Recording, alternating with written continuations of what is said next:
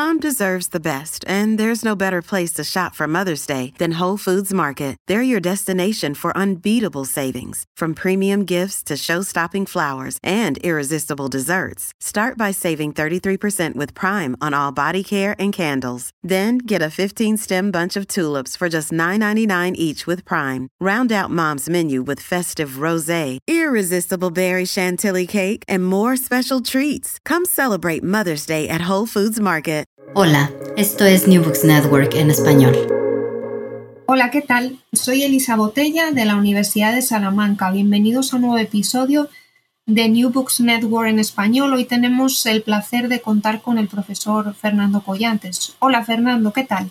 Hola Elisa, ¿qué tal? Pues encantado de estar aquí y con muchas ganas de hablar de este libro acerca de, la política agraria común porque eh, probablemente es la menos mala de las cosas que nos han ocurrido desde, desde el principios de 2020, pero lo cierto es que con las circunstancias que hemos tenido, pues, pues ha, sido muy difícil poder promocionar este libro y, hablar sobre él. Así que muchas gracias. Gracias a ti. Bueno, voy a presentar al profesor Fernando Collantes. Eh, profesor titular de Historia Económica de la Universidad de, Oviedo, licenciado en Economía eh, por la Universidad de Cantabria y doctor en Economía por la misma universidad. Es un historiador socioeconómico que comenzó su carrera de investigación trabajando sobre la despoblación rural y el desarrollo rural en España y en otras partes de Europa, y más recientemente también ha investigado sobre los sistemas alimentarios, la sociedad de consumo y la política agrícola, como vamos hoy a, ver ¿no? al analizar este libro con, él. Eh, está muy comprometido además con la interdisciplinariedad, así como con hacer que el trabajo académico sea más relevante para los debates públicos y lleva 20 años impartiendo clases de historia socioeconómica en diferentes facultades de economía y empresa. Entre sus principales libros podemos destacar el, del, el declive demográfico de la montaña española 1850-2000, un drama rural de 2004, La economía española en 3D de 2017 y Lugares que, que, no importan, la despoblación de la España rural desde 1900 hasta el presente con Vicente Pinilla de 2019 y por supuesto este del que vamos a hablar hoy que tiene su eh, versión en inglés con el título The Political Economy of the Common Agricultural Policy, Coordinated Capitalism of Bureaucratic Monster de 2020. Eh, muchas gracias, Fernando. En primer lugar, mm, es interesante ¿no? reflexionar sobre esas, eh, preguntas que plantea el libro al principio, ¿no? ofreciendo un balance de la PAC más de medio siglo después.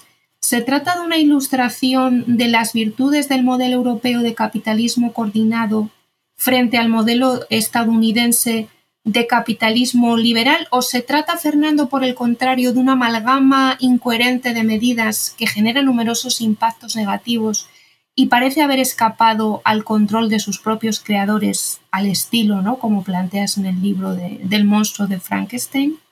Mi impresión al final es que ninguna de las dos cosas. Eh, digamos que de partida eh, habiendo sido formado como economista, mi, referencia eran los muchos trabajos de economistas que a lo largo de prácticamente toda la historia de la PAC han dicho e, esta política es una enorme fuente de ineficiencias y es muy mala y lo mejor que podríamos hacer es desmontarla, porque eh, es, un ejemplo de libro de los problemas que se introducen eh, en, la economía cuando el Estado empieza a intervenir eh, y, alterar los incentivos de los agentes económicos. Este era mi, el, discurso un poco de referencia y a, mí me parecía que, este discurso como, como idea general para explicar lo que, lo que es la PAC o, sus efectos, me parecía que no funcionaba. Y, en cierta forma, el, bueno, hay, una parte del libro que va encaminada a, intentar argumentar por qué. Por qué eh, la PAC no es tan monstruosa, eh, no genera unos costes tan fuertes ni unos impactos tan fuertes, no está tan fuera de control como algunas veces se, dice desde el punto de vista presupuestario. Entonces, eh, esta era la primera eh, opción que descarté, la, idea de que la PAC era, un monstruo al estilo de lo que planteaban la mayor parte de economistas. Y lo que pasa es que intentando eh, comprender en qué consistía mi mensaje desde un punto de vista positivo, me di cuenta de que la otra opción que estaba más o menos disponible, que es esta que has comentado del, capitalismo coordinado, tampoco me convencía. Eh, la idea de fondo de, la Comisión Europea y de, algunos de los estudiosos de la PAC es que eh, la PAC ejemplifica las virtudes del modelo europeo de capitalismo, un modelo de, lo que a veces llamamos economía social de mercado, economía mixta, capitalismo coordinado, que son todo nociones que nos remiten a la idea de que frente a un capitalismo, digamos, salvaje, de libre mercado total, mm, se requiere cierto cierta participación de los poderes públicos para asegurar otros objetivos diferentes de los de la eficiencia económica. Y, profundizando en, la historia de la PAC e intentando hacer un análisis de largo plazo, pues la verdad es que mi conclusión es que la PAC tampoco es esto, a pesar de que la Comisión Europea esto es lo que nos intenta decir.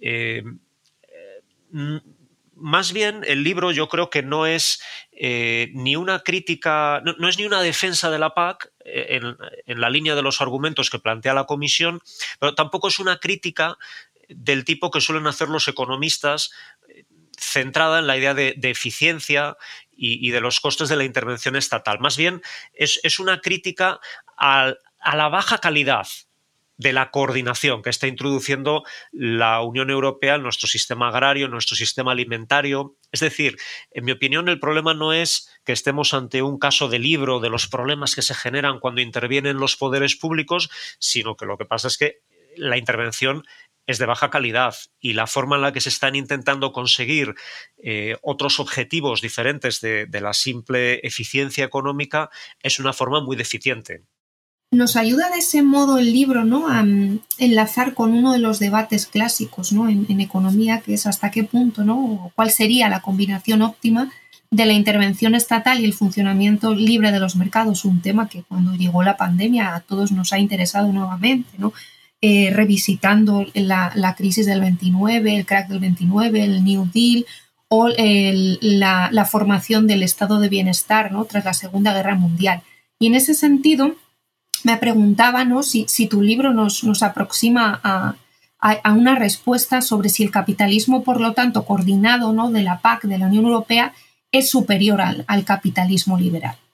Yo creo que hay tres problemas que, están además en el planteados como objetivos de la PAC, que son problemas que es difícil imaginar Mm, una solución para ellos si no hay intervención pública. Eh, es difícil, por ejemplo, imaginar eh, una solución para el problema de justicia social que se plantea por el hecho de que los agricultores tienen un nivel de ingreso mm, bastante inferior a la media de, los otros ciudadanos de, sus respectivos países.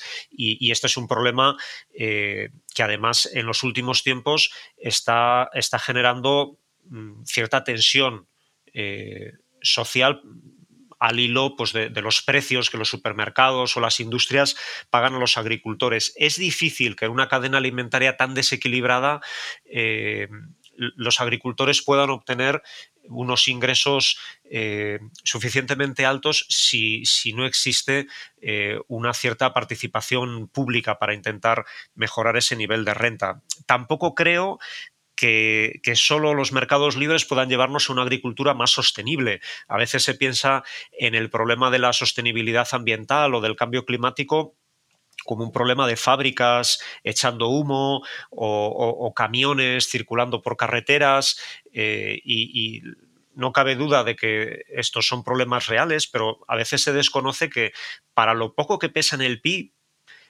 la agricultura realiza una contribución verdaderamente alta a las emisiones de CO2 eh, en Europa.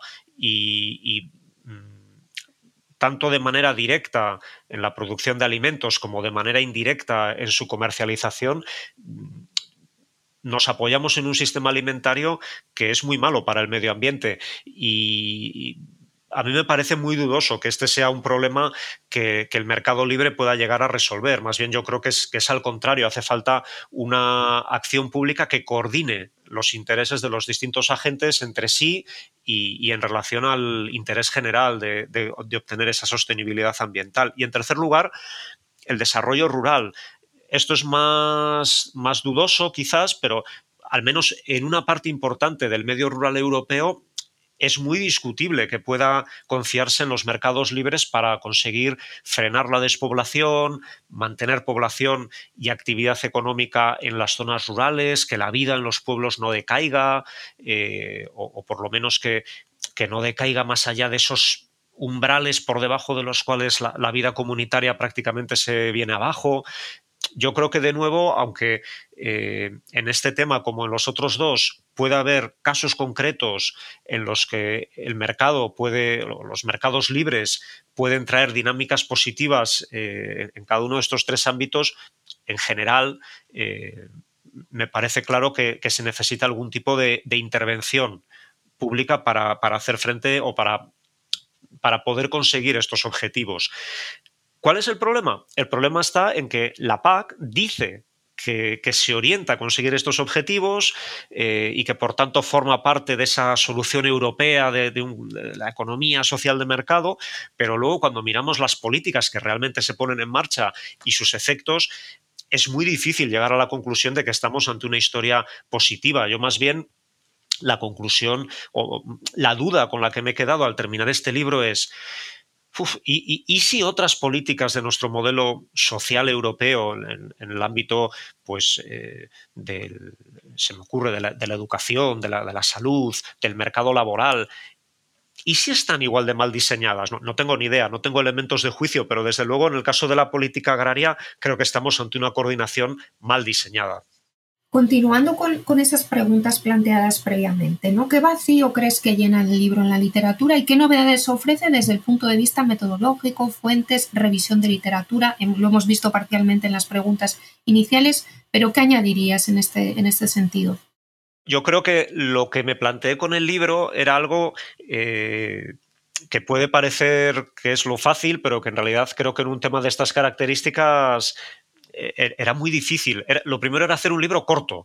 Eh, la historia de la PAC es muy compleja porque se trata de una política que lleva más de medio siglo en pie y que tanto en su primera etapa, hasta más o menos el año 90, 91, los años 90, eh, como en su segunda etapa, desde entonces, mm, ha estado compuesta por, por, muchos instrumentos diferentes. La forma en la que se regulaba el mercado de cereales en los años 70 era verdaderamente compleja.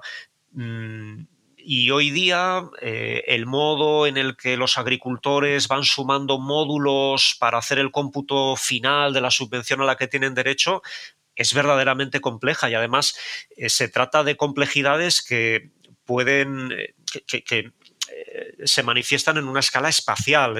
los países pueden realizar aplicaciones diferentes de la PAC eh, y, por lo tanto el, margen, el espacio para hacer un libro largo y muy detallado sobre la historia de la PAC sigue todavía ahí, porque eh, sabemos mucho sobre periodos concretos, pero a largo plazo, tener una imagen de largo plazo yo creo que es algo que, hacía falta. Entonces, aunque aquí eh, he intentado hacer un libro muy corto eh, y muy sintético, he, buscado integrar esos dos grandes periodos de la historia de la PAC. Es decir, en lugar de... Eh, yo, creo que la literatura sobre este tema está muy dividida entre la gente que conoce bien la PAC clásica hasta los años 90 y que era una PAC que, consistía en intervenir los mercados, fijando precios, comprando a los agricultores la producción que les sobrara. Eh, y eso es un mundo y luego otro mundo diferente es en el que vivimos desde los años 90, en el que la política sobre todo es una política de subvención directa a los agricultores. Y, mi impresión es que estos dos mundos habían sido analizados con bastante detalle eh, de manera separada, pero nos faltaba integrarlos, lo cual no es fácil porque se trata de políticas diferentes y, los instrumentos que se han utilizado también son diferentes. Mm, e, e, esa era mi ambición, el, ofrecer esa imagen de largo plazo. Y, quizá en comparación con otros trabajos eh, que ya existían acerca de la PAC, me gustaría pensar que otra cosa que aporta este libro es una mejor integración de la esfera económica y la esfera política. Eh, de nuevo, aquí lo que tenemos es libros que analizan con mucho detalle la economía de la PAC eh, y, con esto mm, estamos hablando de, un campo muy amplio, muy complejo, porque hay eh, diferentes productos, diferentes países, diferentes coyunturas. Es, un mundo verdaderamente complejo. Eh, pero e, este mundo económico pocas veces se tocaba con el mundo eh, político, de, la trastienda política. ¿Por qué existen estas políticas? Tanto si nos parecen mejores o peores, ¿cuáles son las causas por las que existe la PAC?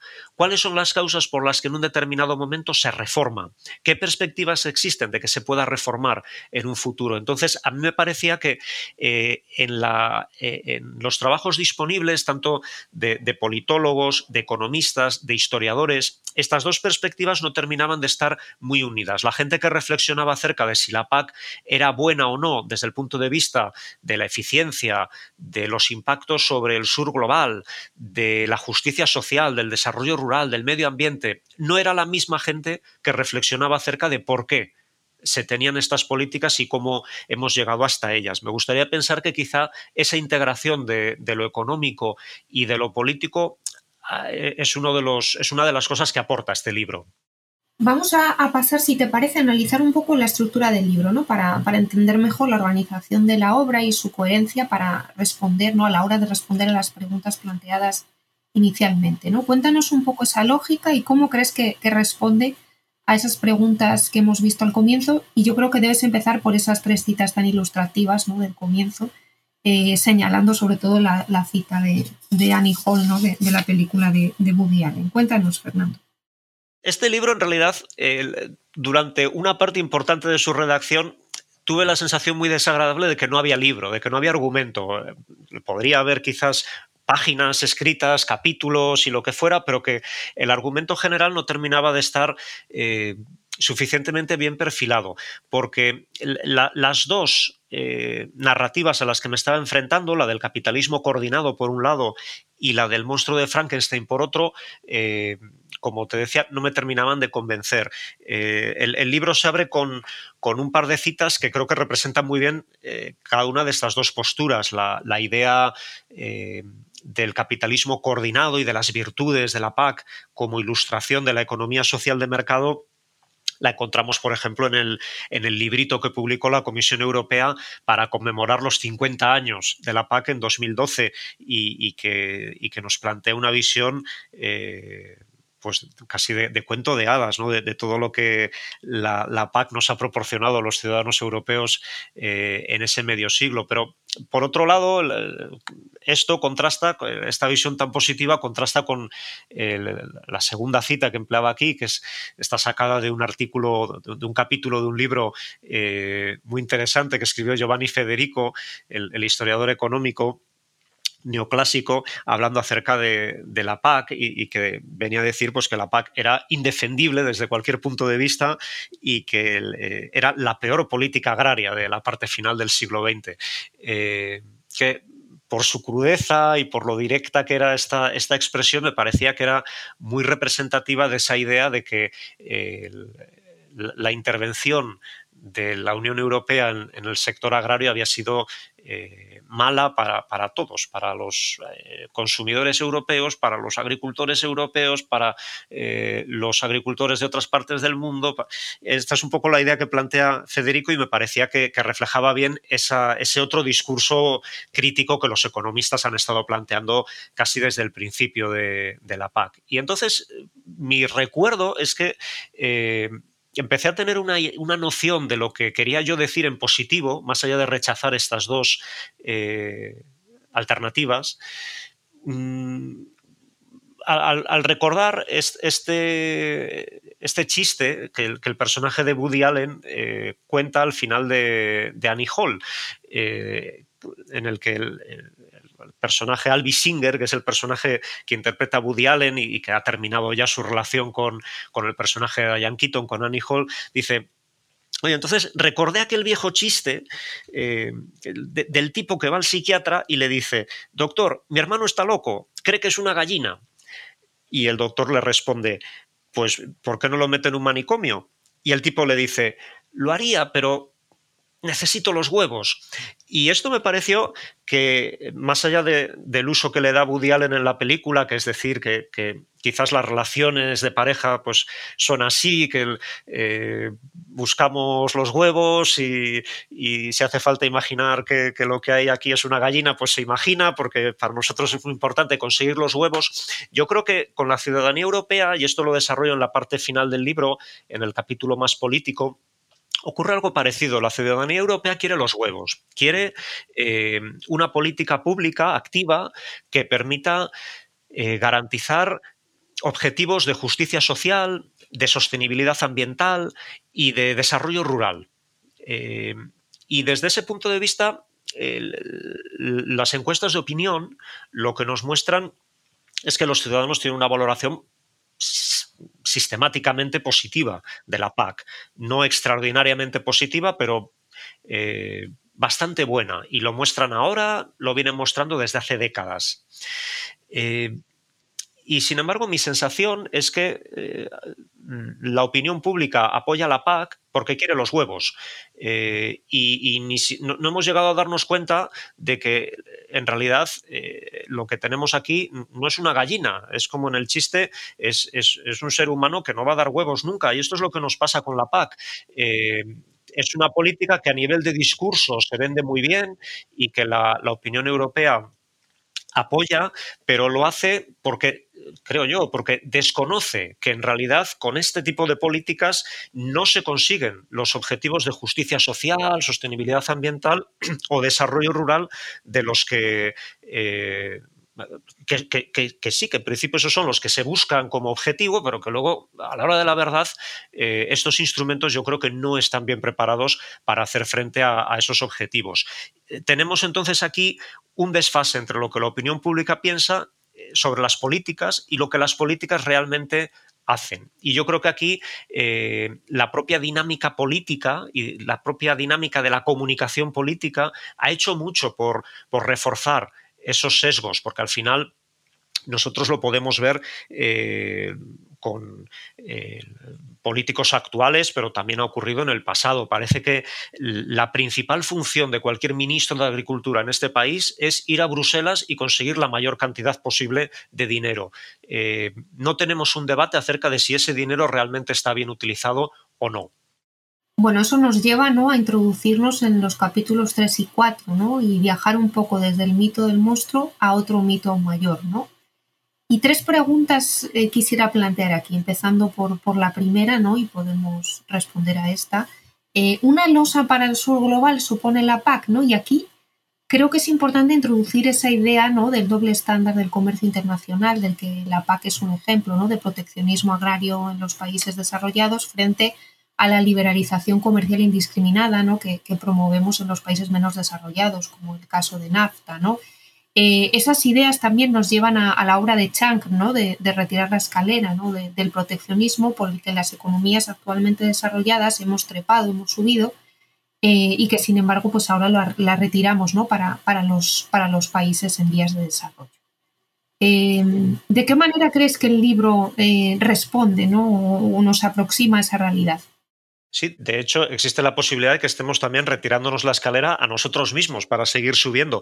Eh, yo creo que eh, tienes toda la razón en que eh, ha habido y en gran medida continúa habiendo un doble rasero, porque al mismo tiempo que se habla, al mismo tiempo que, Estados Unidos y la Unión Europea han liderado un movimiento internacional para, para reducir las barreras al comercio de productos industriales, eh, el comercio de productos agrarios ha continuado sometido a diversas restricciones. Eh, incluso cuando esas restricciones van suavizándose y moderándose, eh, el tipo de subvenciones directas que se vienen dando a los agricultores en Europa desde los años 90, en Estados Unidos desde antes, también introduce cierta distorsión en los mercados agrarios, porque al final, claro, eh, puede ocurrir que en ciertos productos eh, estén compitiendo unos agricultores occidentales que no solo tienen una, una, base tecnológica fuerte, sino que encima tienen un apoyo político considerable frente a, campesinos del sur global que no cuentan ni con una cosa ni con la otra. Entonces, es una competencia que es desigual. Yo, yo en esto estoy de acuerdo. En lo que estoy en desacuerdo, y, esto es lo que eh, desarrollo en el libro, es en la idea de que la PAC es, por lo tanto, culpable de, la, de, que la pobreza en el mundo sea, sea tanta, y, o, si queremos plantearlo de otra manera, que la PAC ha, hecho eh, ralentizar el desarrollo de los países pobres y que los países pobres habrían, tendrían hoy tasas de pobreza eh, muy inferiores. En caso de que Europa no hubiera aplicado estas políticas y hubiera optado por abrir sus mercados completamente al, comercio internacional.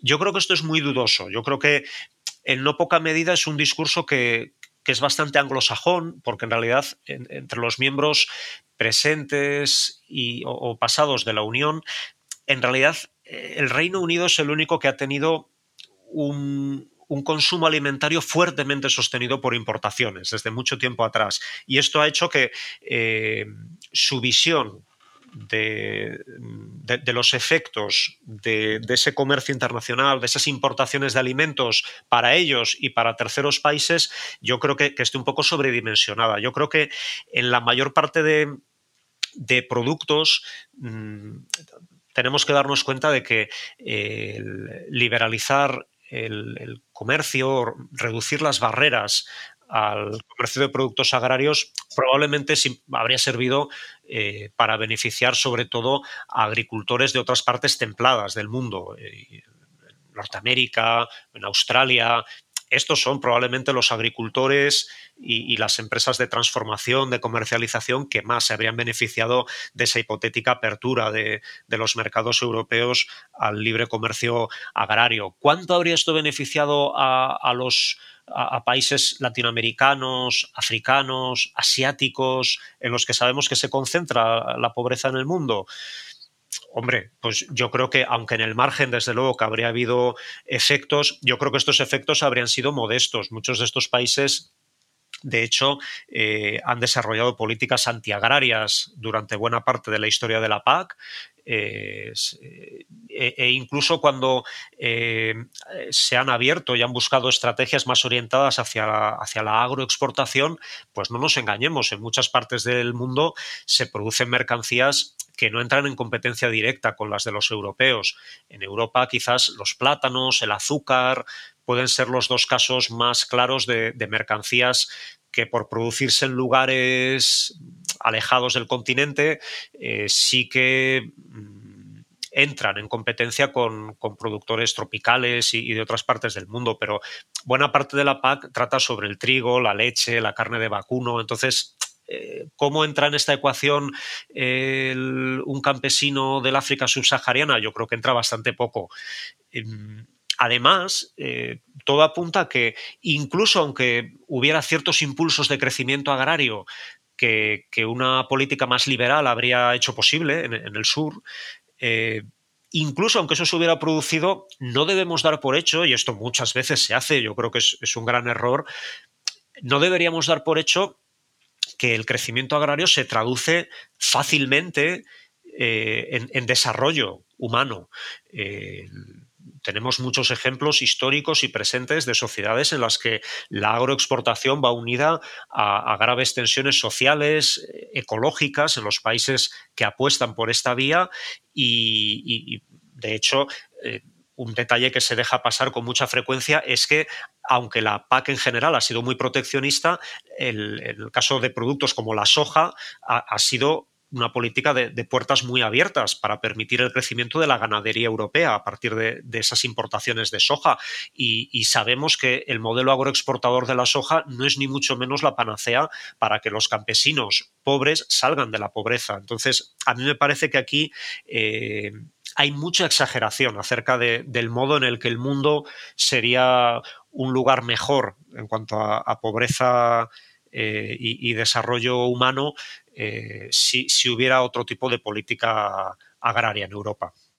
Volviendo a la realidad europea y española, ¿no? La segunda pregunta que quería plantear sobre estos dos capítulos es si realmente supone la PAC un pilar ¿no? de desarrollo rural, hasta qué punto ilustra las bondades de un capitalismo coordinado en términos de desarrollo rural territorial, es decir, esa pregunta que tú planteas en el libro de si apoyando a los agricultores podemos generar impulsos positivos para la diversificación de las economías rurales o la base para el despegue de la, de la industria alimentaria, por ejemplo. ¿no? Sabemos que en España muchas comunidades autónomas tienen un alto potencial agroalimentario. ¿no?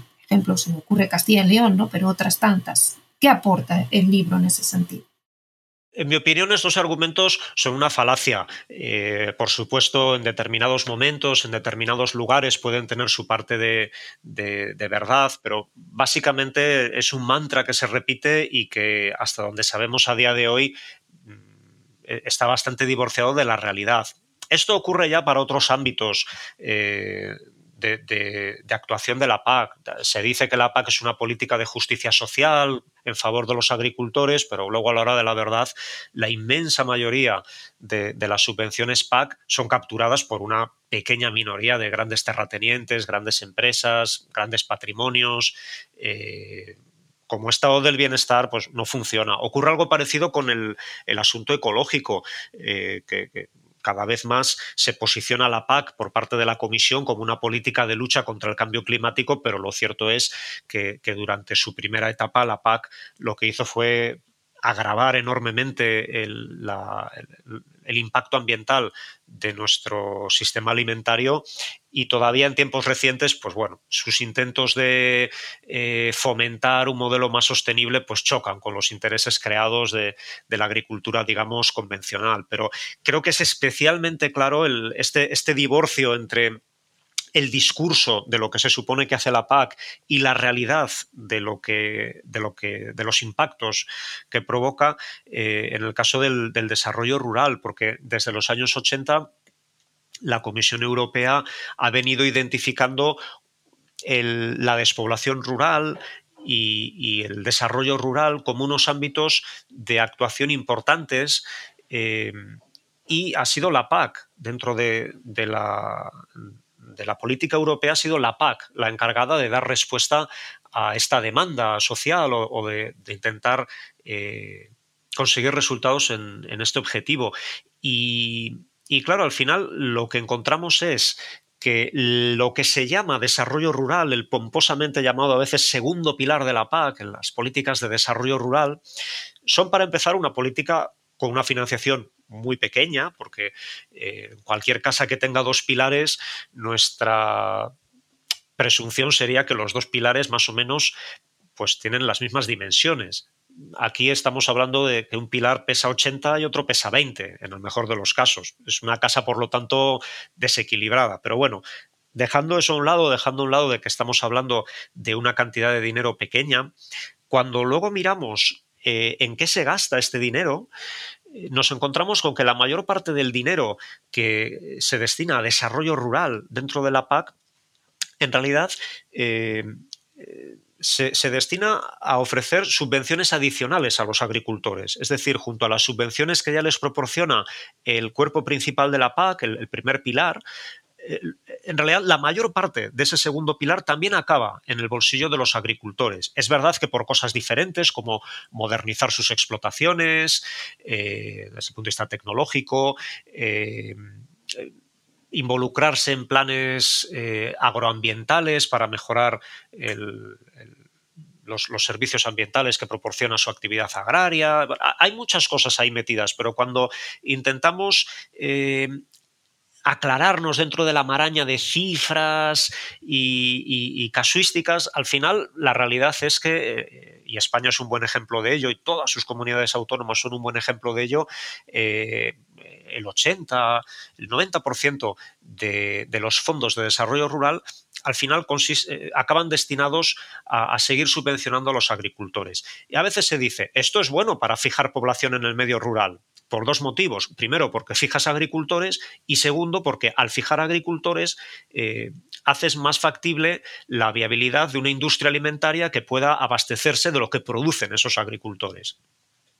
Sobre el papel todo muy bien, pero eh, en mi opinión, y, también tengo trabajos eh, previos a este sobre la PAC, sobre este tema de la despoblación rural, las pruebas de que realmente esto sea lo que ocurre son mínimas, por no decir inexistentes. En todas partes, eh, lo que ha retenido población en el medio rural y lo que ha permitido evitar la despoblación no ha sido que la agricultura funcionara mejor o peor. Eh, en realidad, las economías rurales que más han dependido de la agricultura son las que más se han despoblado. Eh, para evitar la despoblación lo que necesita sobre todo es diversificar la economía, que haya oportunidades de empleo en otros sectores eh, para, la mayor cantidad posible de población rural. Eh, e incluso en este contexto, el vínculo que a veces se establece entre mm, apoyar a los agricultores y confiar en que a partir de ahí se inicie una secuencia, un círculo virtuoso en el que eso de rebote beneficia a la industria alimentaria y pone en marcha todo un desarrollo endógeno en las zonas rurales. Yo creo que de nuevo las pruebas de que esto sea algo válido a nivel general son muy pequeñas. En realidad, la industria alimentaria eh, desde finales del siglo XX por toda Europa es una industria que cada vez más se concentra donde están otros sectores industriales y no tanto donde está la materia prima. el sector alimentario depende cada vez más de innovaciones de producto, de, diseñar productos nuevos, venderlos de otra manera, convencer al consumidor de que necesitan no sé qué otro producto que, es más caro que el anterior.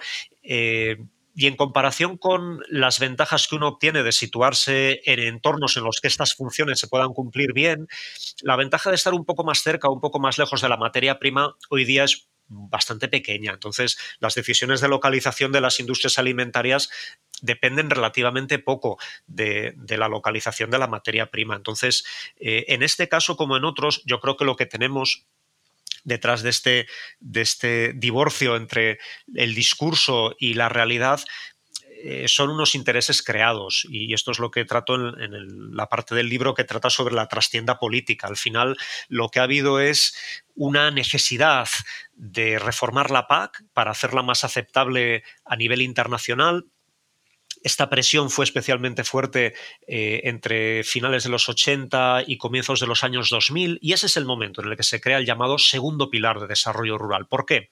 Porque se trata de un tipo de medidas que me permiten sortear la presión que se está ejerciendo en la Organización Mundial del Comercio contra el apoyo económico a los agricultores. Eh, en un momento en el que la Unión Europea estaba siendo acusada de, distorsionar gravemente los mercados agrarios al, intervenir precios, al intervenir con, la compra de excedentes. Eh, estas ayudas son caracterizadas por así decirlo, como ayudas malas. Y entonces surge la noción en los años 90 de las ayudas buenas, las ayudas que están en, la caja verde, por así decirlo, que, que, nadie te va a molestar mucho con ellas porque no distorsionan tanto. Entonces, el desarrollo rural en gran medida es esto, es decir, vamos a subvencionar a los agricultores de otra manera, lo cual no me parece mal, eh, pero el problema está en que para vender esto a la opinión pública se dice, y esto es desarrollo rural, y esto lo hacemos por los pueblos y por las comarcas rurales, y lo hacemos para frenar la despoblación. Y esto es falso. No se hace por eso, se hace para continuar apoyando a los agricultores eh, y que los recortes que puedan producirse en otro tipo de subvenciones puedan, para la mayor cantidad posible de agricultores, compensarse con estas subvenciones adicionales que se, que se sacan del segundo pilar. Pero eh, si realmente el interés fueran los pueblos, las comarcas rurales, el equilibrio territorial, lo que habría que hacer sería apostar con mucha más fuerza por, un pequeño instrumento que se creó en los años 90 y que hoy día pues está consolidado pero a un nivel muy bajo y sufriendo ciertas amenazas en su funcionamiento, que es los programas líder, los programas que se crearon para intentar diversificar las economías rurales, partiendo desde abajo, partiendo de la sociedad rural civil, de, sus proyectos, de sus necesidades. Eh, yo creo que es un modelo de colaboración público-privada que es, ideal para, fomentar el, desarrollo rural y luchar contra la despoblación. Eh, pero, pero claro, el, detalle está en que este dinero no se puede destinar a los agricultores y por lo tanto eh, políticamente eh, es mucho menos atractivo para nuestros ministros de Agricultura, consejeros de Agricultura. Este es un problema grave, el modo en el que eh, nuestros representantes políticos agrarios están capturados por estos intereses o bien agrarios o bien por los intereses de, aparentar llevar a cabo una buena negociación en Bruselas más allá de si lo que la política de fondo es buena o mala. Eso nos lleva ¿no? a otra de las preguntas que planteas ¿no? sobre la política verde, ¿no? Algo hemos dicho en, el punto anterior, ¿no? Pero estaría bien profundizar, ¿no? Dentro de esa idea de reverdecimiento de la PAC en las últimas reformas, ¿no? Como mencionas en la página 95 y 98, ¿no? De los últimos 22 años, ¿qué ha conseguido la PAC en este, en este frente, ¿no? Y cómo describes, ¿no? Esa tensión tan interesante entre el objetivo ambiental y el objetivo de sostenimiento ¿no? del ingreso agrario. ¿no? Creo que hay mucha dialéctica y en la práctica el discurso verde pues, se difumina, ¿no? se disipa. Claro, digamos que si, tú quieres promover la agricultura eh, sostenible y verde, pues lo más fácil es que promuevas de manera muy directa la agricultura orgánica y que ofrezcas unas subvenciones especialmente generosas a aquellos agricultores que, lleven a cabo eh, prácticas de agricultura y ganadería orgánicas. Eh, y esto lo puedes complementar como hay visos de que pueda llegar a hacerse, ya veremos a qué escala, con una consideración, eh, con un apoyo también a los circuitos cortos, porque muchas veces el impacto ambiental no es el que se genera en la granja, a nivel de granja, sino luego en el transporte de los productos hacia, hacia las ciudades o, en, el transporte de, de, factores productivos a las granjas para que los agricultores produzcan. Entonces, en principio, mm, no parece muy simplista decir que, las cosas, eh, que, apoyar la sostenibilidad ambiental lo que requiere es apoyar de esta manera a los agricultores que son verdaderamente sostenibles. Pero ¿qué es lo que ocurre? Que eh, estas políticas de reverdecimiento que llevan poniéndose en marcha desde los años 90 son políticas que para salir adelante mm, necesitan incorporar al mayor número de agricultores posible. Es decir, eh, si nos ponemos muy estrictos y establecemos una línea muy exigente, como la que yo acabo de trazar, acerca de qué es ser sostenible y qué no lo es, eh, una mayoría de agricultores en un primer momento van a quedar fuera de las ayudas agroambientales. Y esto desde el punto de vista político siempre ha sido muy difícil de, vender a las organizaciones agrarias. Las organizaciones agrarias eh, a lo largo de la historia siempre han apostado por aquellas políticas que puedan beneficiar a la mayor cantidad posible de agricultores, estableciendo la menor diferenciación posible entre ellos. Y esto se aplica al caso de las políticas verdes. Eh, siempre las propuestas ambientales eh, han estado ahí desde los años 90. Yo creo que vamos a seguir viendo muchas de ellas porque hay una demanda social muy fuerte de que este tema se trate, pero las realizaciones todavía pues son pequeñas. Ahora, en, el último periodo de programación, los requisitos para poder cobrar el, tramo verde de la subvención, que para que nos hagamos una idea era el segundo tramo más importante, digamos que eh, un agricultor estándar parecía un objetivo muy razonable el conseguir el, tramo básico y luego el tramo verde. Eh, para conseguir esto no tenías que hacer gran cosa. Había cultivos que por su carácter arbustivo ya se consideraban directamente eh, cultivos ya sostenibles. Cuando se hablaba de hacer rotación de cultivos y mejor dicho, de, evitar el, monocultivo intensivo, pues al final lo que tú tenías que cultivar de un segundo o de un tercer producto era una parte bastante pequeña de tu superficie. Entonces, bueno, yo creo que todas estas medidas ambientales, lo bueno que tienen es que una vez que se empiezan a fijar una serie de umbrales y una serie de líneas, en cada nuevo periodo de programación yo creo que vamos a ir viendo que se eleve un poco el listón y que se vaya forzando a los agricultores a adoptar prácticas más sostenibles. Lo que pasa es que yo creo que este es un proceso muy lento eh, porque desde el punto de vista político es muy difícil que pueda salir adelante si no hay una gran mayoría de agricultores que de manera razonable puedan beneficiarse de, este tipo de, pagos verdes. Por lo tanto, eh, la pregunta que surge, como en el caso del desarrollo rural, es, ¿realmente deben ser los políticos agrarios quienes se encarguen de esto? Eh, en el caso del desarrollo rural, lo razonable sería que un tema de cohesión territorial como ese fuera atendido por la Dirección General de Política Regional, que de hecho ya, ya atiende eh, esta cuestión al nivel de las comunidades autónomas o de las provincias. De ahí solo hay un pequeño salto a que lo atiendan también para nivel de las comarcas. Y con el medio ambiente yo, yo creo que ocurre algo parecido. Eh, ¿Por qué empeñarse en poner parches verdes a una política agraria cuyo punto de partida es muy poco verde y cuyo, cuya senda de cambio pasa por un cierto consenso con, la, comunidad de agricultores y sus organizaciones. ¿Por qué empeñarse en, eso eh, cuando puede ser mucho más eficaz eh, incorporar todo eso a una política medioambiental europea de conjunto en la que la transición ecológica, las energías renovables y todos los aspectos relacionados con la sostenibilidad ambiental sean tratados de manera integrada. Y, es decir, no, se trata de que el medio ambiente sea uno de los componentes de la política agraria, ¿no? En todo caso será que lo agrario tendrá que ser uno de los componentes de una política medioambiental de conjunto. Para concluir, Fernando, ¿Es la historia de la PAC una historia que continuará? ¿Cómo podemos mirar hacia atrás y mirar hacia adelante? ¿Y cuáles son tus previsiones y recomendaciones sobre el futuro de, la PAC?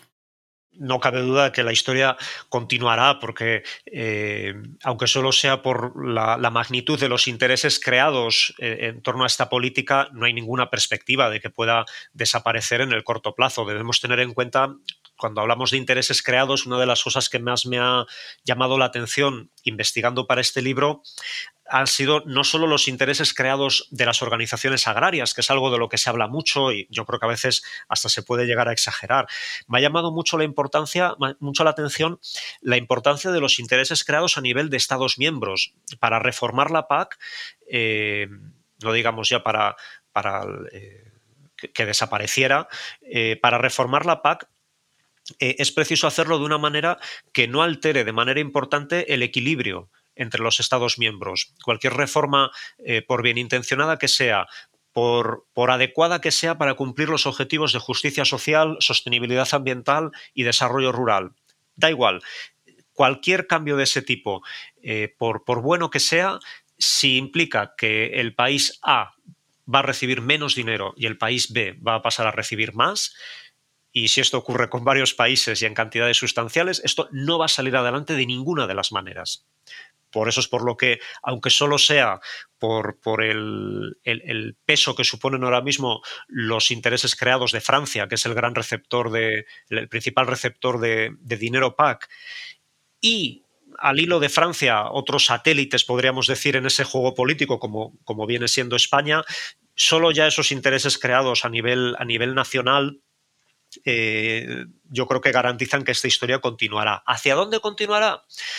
Pues yo creo que en el futuro vamos a seguir viendo reformas en la PAC. Yo creo que eh, hubo una gran reforma que fue la reforma McSherry en los años 90, que fue el paso de un sistema de, apoyo indirecto a través de precios y, compras de excedentes a otro sistema que es el que tenemos ahora de apoyo directo a los agricultores a través de subvenciones por diferentes conceptos. Eh, y, esta, esta, reforma en realidad eh, inició una era de reformas continuas, de tal manera que cada siete años, más o menos, cada periodo presupuestario de, la Unión, sabemos que va a haber una negociación acerca de cómo se va a reformar la PAC eh, para hacerla más adecuada, por ejemplo, a las demandas de la, opinión pública en, temas medioambientales. Hay otras hay otras razones para, para, la, para, la, reforma, el ajuste presupuestario, cómo se financia, no es lo único, pero digamos que un asunto que yo creo que va a ser cada vez más importante es cómo mm, continuar haciendo la PAC más verde. Esto es algo que empezó en los años 90, eh, ha recibido un impulso de cierta importancia, como digo, eh, en reformas recientes. Todo apunta a que en el futuro va a seguir siendo así y, esto está bien. Mi opinión el problema está en que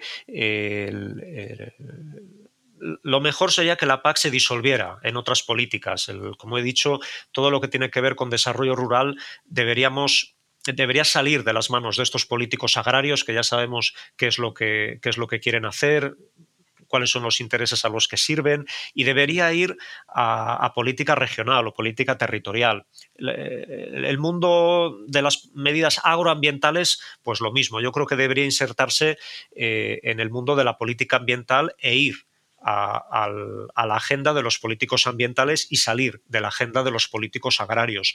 Eh, creo que la PAC lo, ideal sería que, más allá de, este reverdecimiento del que estamos hablando, lo ideal sería que se, eh, se concentrara en, ser una política alimentaria que promoviera el interés general. E, este creo que sí que es el, el, ámbito en el que continúa siendo muy relevante. Yo creo que los otros añadidos medioambientales, territoriales, quedan mejor atendidos eh, por otros flancos. En cambio, todo lo que tiene que ver con eh, promover una alimentación eh, saludable y sostenible para el conjunto de la población sí que creo que es algo eh, que tiene mucho sentido que, la política agraria forme parte de ello. Mm, hay iniciativas en ese sentido, pero creo que podemos advertir en, muchos políticos agrarios, y España no es ninguna excepción, que por desgracia los intereses creados del tejido productivo siguen pesando más que los intereses generales. No tenemos más que ver la, reacción.